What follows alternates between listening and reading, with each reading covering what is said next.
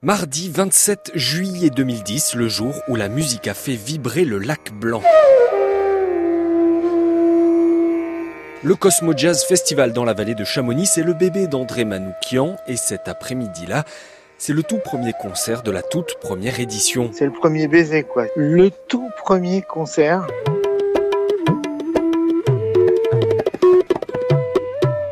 Longue randonnée jusqu'au merveilleux lac Blanc et ses eaux cristallines.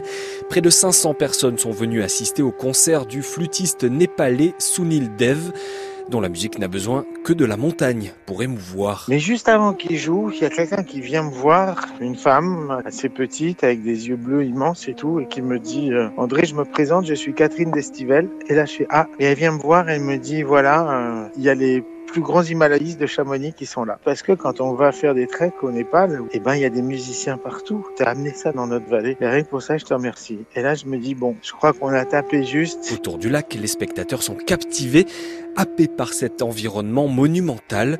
André Manoukian, lui. Je regarde l'eau et tout d'un coup, on voit quelque chose qui s'avance dans l'eau, tout doucement, mais, mais c'est un dauphin parce que c'est quelque chose de lisse. La montagne est propice à tous les délires, il faut dire. Et en fait, c'était le crâne chauve d'un espèce de fou qui s'appelle Pascal Boudin et qui s'était mis à l'eau de l'autre côté du lac, donc on n'a pas pu arriver.